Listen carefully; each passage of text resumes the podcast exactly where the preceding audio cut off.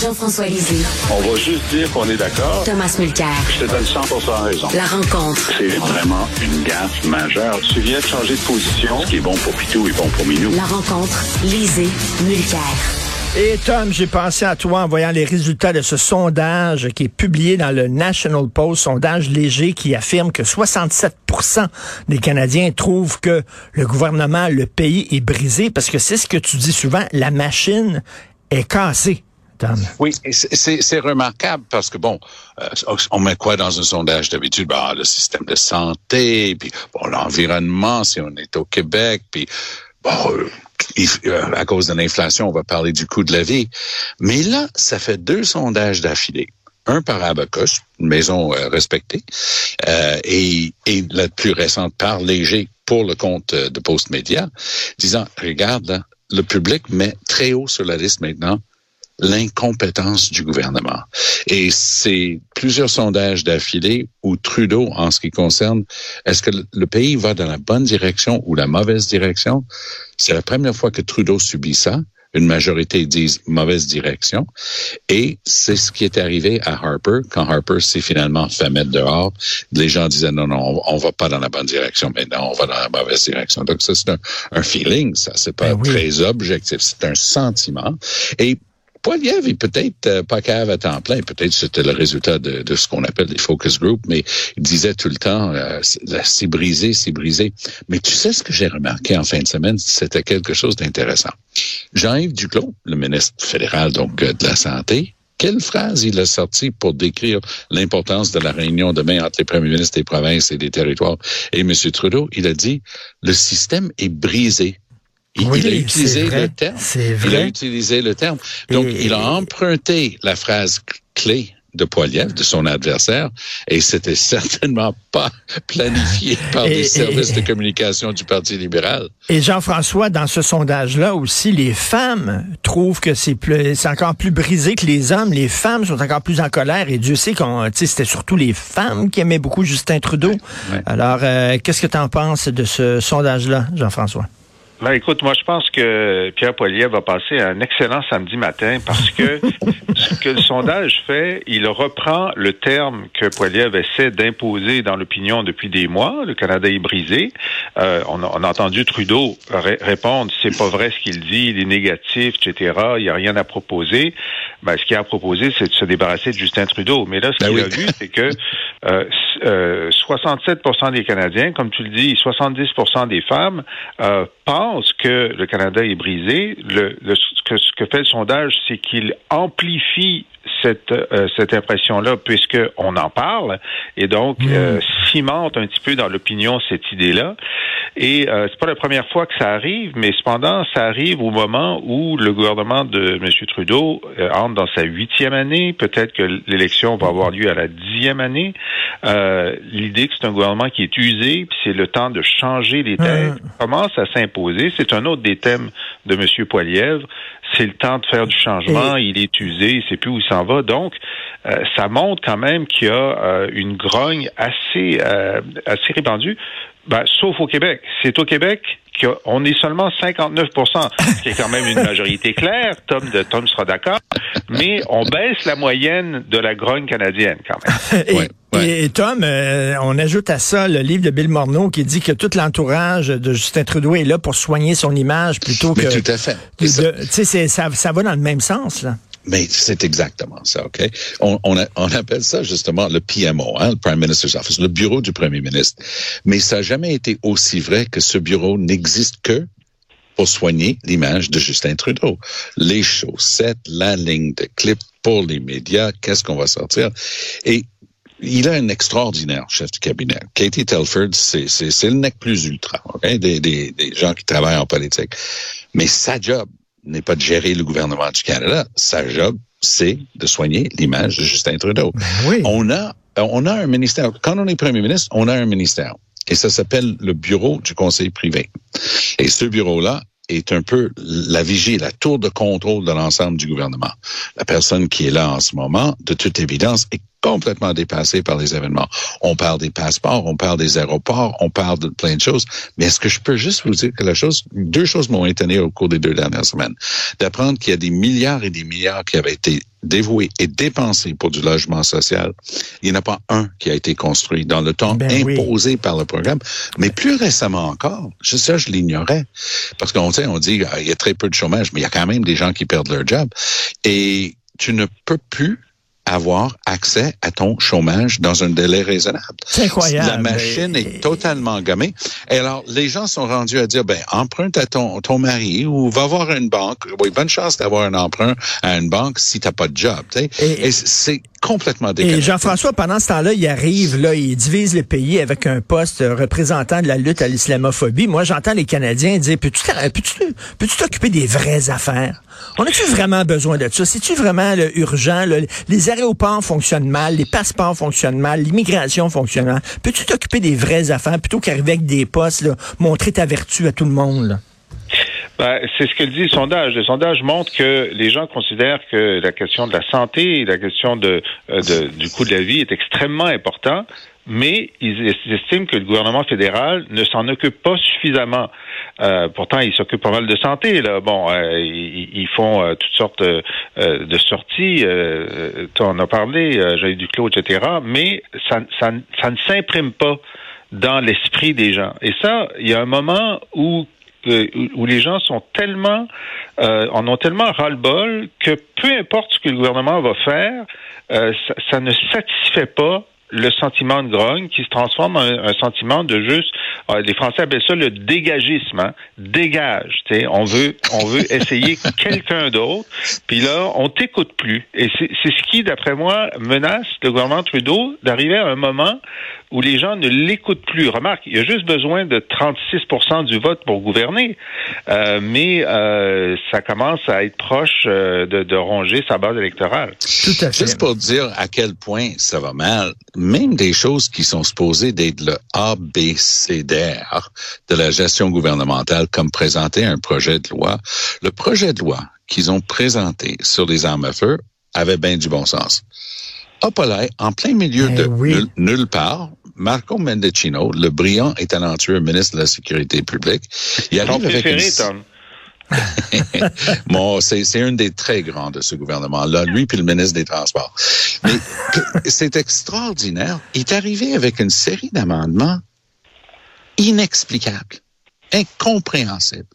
Et là, tout le monde qui, aime faire la chasse ou qui, a une ferme, qui en a besoin, il dit, mais est-ce que tu sais que tu viens de décrire mes guns à moi, puis ça n'a aucun rapport. Tu sais, je suis pas un terroriste, pourquoi tu nous mets tout dans le même panier?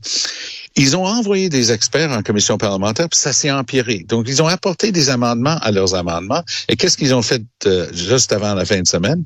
Ils ont carrément retiré au complet l'ensemble de ces amendements-là, parce que ça avait été fait pour faire plaisir à, une frange anti-armes, mais c'était tellement mal, mal réfléchi.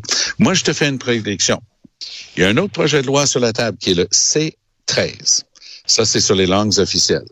Là, c'est en train de déraper au complet devant la commission parlementaire, puis check le bien aller s'il va pas être obligé de retirer le C13 au complet. Euh, c'est vraiment. et- et écoute, je sais pas si c'est toi, Jean-François, ou Tom qui m'a envoyé ça, mais même euh, un, un chroniqueur très progressiste, très à gauche, Ah Michael, Michael Harris. Harris. Oui, oui, oui, Ah, oui. C'est toi, Tom, dans le Hill. Times, il dit que c'est euh, le moment est venu pour Trudeau de partir. Pourtant, c'est un gars de gauche, là. Michael Oh, Harris. oui, puis euh, puis Michael, euh, je le connais bien.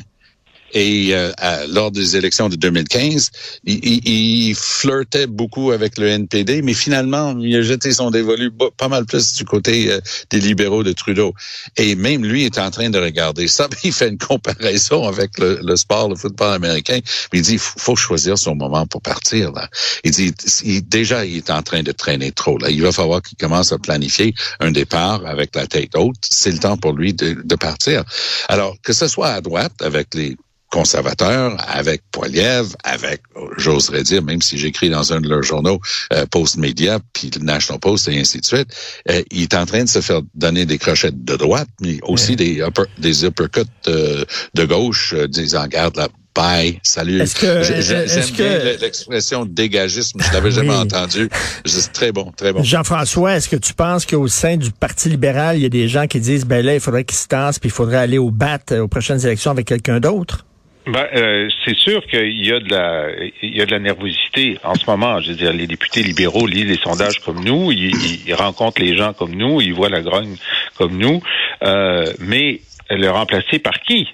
Parce que ils pensaient avoir une bonne candidate en Chrystia Freeland, mais là, elle donne des signaux qu'elle sera pas là à la prochaine élection.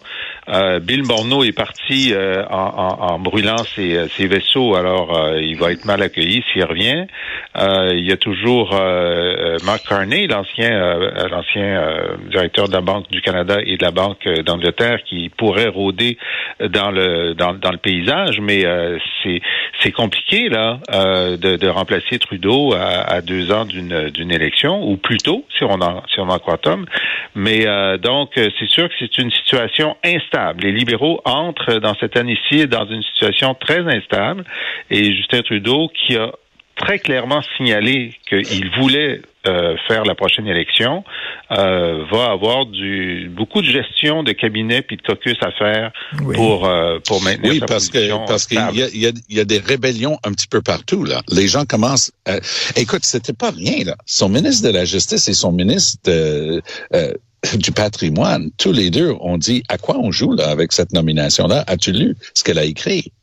Et tu sais, ça- Pablo, bon, il peut être supposé, ça m'a peut-être pas surpris tant que ça. Lametti, c'est un gars posé. Il dit, regarde, je suis très, très mal à l'aise euh, avec ce truc-là. Donc, il y, a, il y a des petites feux de broussailles un petit peu partout. Puis, est-ce que tout ça, ça va se réunir? Il y a une différence, euh, par contre, de perception de ma part pour ce qui est de Christian Freeland. Freeland a commencé à évoquer son désir peut-être d'aller à la tête de l'OTAN. Euh, si on veut une troisième guerre mondiale, c'est une excellente idée. Euh, euh, mais euh, elle, elle disait ça quand elle a commencé à sentir que Trudeau s'en allait pas. Parce Mhm. qu'après qu'il a eu sa deuxième minor, gouvernement minoritaire, là déjà doucement, mais l'entourage disait euh, Justin, on est là pour gouverner, nous autres, désolé, là, t'as floppé pour une deuxième fois d'affilée. Et il donnait des signaux qui préparaient, bon, on voyait, il faisait des conférences de presse, qui parlait en premier, c'était toujours Christian Freeland, il a fait ça pendant six ou huit mois. Là, tout d'un coup, elle est plus là, elle dit qu'elle veut s'en aller ailleurs. C'est David que Trudeau lui a dit non, non, je vais tenter ma chance une dernière fois. Ce qui nous renvoie à notre conversation antérieure des, des Michael Harris de ce monde en train de dire Hey Justin, là, garde ta Ben oui. montre, là. Va, Et- va te chercher des belles nominations sur le conseil d'administration d'entreprises très riches et fais-toi un petit peu d'argent, mais va-t'en. Euh, Jean-François, euh, Joël Lightbound était de passage à l'émission Le Monde en l'envers animée par Stéphane Bureau vendredi. Il a dit qu'il serait intéressé à prendre la barre du Parti libéral du Québec et il a dit que sa plateforme serait un mix entre le Parti conservateur du Québec et Québec solidaire. Oui. What is that? ça. Bon, d'abord, il a été excellent. Oui. Dire, Il s'est énormément aidé à cette euh, à cette entrevue-là, qui, qui s'est très écouté. Il a été euh, sincère, direct. euh, il, il a critiqué le gouvernement Trudeau. il, est, il est pas revenu, il n'a pas reculé sur la distance qu'il a prise avec certaines décisions. Et euh, il s'est montré, cependant, bon, intéressé au leadership. Il dit, je suis en train de réfléchir à ça. Euh, J'ai pas encore décidé. Si j'y vais, c'est parce que je vais avoir une vision. J'ai quelques idées, mais envoyez-moi-en. Là, c'est là qu'il m'a perdu. C'est là qu'il m'a perdu parce que si je veux avoir un chef, je veux que lui ait des idées, puis je veux pas qu'il me demande de lui envoyer les miennes. Ouais, ben, je veux bien le conseiller, mais j'aimerais mieux que lui ait déjà une très bonne idée de ce qu'il veut faire s'il devient chef. Alors, avec ce bémol, euh, je trouve que pour l'instant, il s'est bien positionné euh, et euh, euh, voilà, c'est une, une bonne entrée en matière. Voilà. Euh, Ben, il y en a un dont on parle, on n'a même pas mentionné aucun d'entre nous pour la chefferie du Parti libéral du Canada, mais c'est un gars qui a énormément d'ambition, c'est le ministre Champagne. Et moi, Oui. mes sources continuent de me dire qu'il se prépare peut-être pour se lancer à la chefferie du Parti libéral du Québec parce qu'il sait que c'est inatteignable. Deux fois de suite, un, un- un Québécois à la tête du Parti libéral du Canada, ça n'aura pas lieu. Et euh, je vais vous dire que je l'ai croisé en coulisses après l'enregistrement de l'émission. Il me dit qu'il a 34 ans, il va avoir 35 ans et il songe à avoir euh, des enfants avec euh, sa blonde. Donc c'est ça là, qui, qui lui, le, fait hésiter un peu. Et comme je lui ai dit, Jean-François, vous savez que si vous prenez la tête du Parti libéral du Québec, vous allez dans l'opposition encore pour un petit bout parce que la CAQ est là encore pour un bout. Là. Et, bon, il est en train de, de penser à ça. Est-ce que tu crois qu'il que, ça serait bien accueilli, ça, au Québec. Tu me demandes à moi? Jean-François. Jean-François. Oui. Ben, c'est sûr que, écoute, n'importe qui qui a de l'allure va être bien accueilli. Ça, ça c'est la base. ça, c'est la base. Je pense que les, libéraux seraient très ah. contents s'il fallait que lui et, et Lightbound, bon, on sait qu'André Fortin est intéressé. On a l'impression que Marc Tanguay, lui, son, son chien est pas mal mort. Donc, si on avait ces trois personnes-là, une vraie course au leadership, une nouvelle génération, c'est une nouvelle génération aussi. Remarque, Dominique Anglade en, en, était la représentante aussi, mais en tout cas, il, il se passerait quelque chose. Il se passerait quelque chose et ce serait intéressant à voir. Alors, c'est sûr que il n'y aura pas de difficulté à vendre des cartes, là, puis à avoir des organisateurs mm. s'ils décident de venir. En terminant, euh, Tom, en réponse aux demandes pressantes des Américains de jouer un rôle plus actif pour résorber ah la crise en Haïti, le Canada Qu'est-ce que fait le Canada? Envoyer un vieil avion militaire. Oui, un, Aurora euh, C-140, qui est un, truc de la guerre froide. et c'est écrit là, ils ont vraiment écrit ça. C'était pour mieux surveiller les gangs euh, violents qui sont en train de, de mettre à feu et à sang euh, l'Haïti en ce moment. On va survoler l'Haïti avec ce vieil appareil. J'ai lu ça, je me suis dit, OK, je rêve. Les Américains, justement, presque Canada, parce qu'on est quand même dans une situation meilleure que les Américains. On a une énorme communauté euh, haïtienne ici, de, diaspora. On a le français en commun. On est capable d'apporter de, l'aide et va, va savoir euh, qui au ministère de la Défense a dit, hey, j'ai une solution on envoie un avion. Tu vois, c'est un avion avec quatre moteurs à hélice. C'est dire jusqu'à quel point on est très équipé au Canada. C'était phénoménal. c'est ça, non? C'est l'avion qu'on a envoyé là-bas. C'est bon, c'est bon. Et ça va vraiment nous aider, ça. Euh, merci beaucoup, euh, messieurs. On se reparle demain. Bonne journée à vous deux.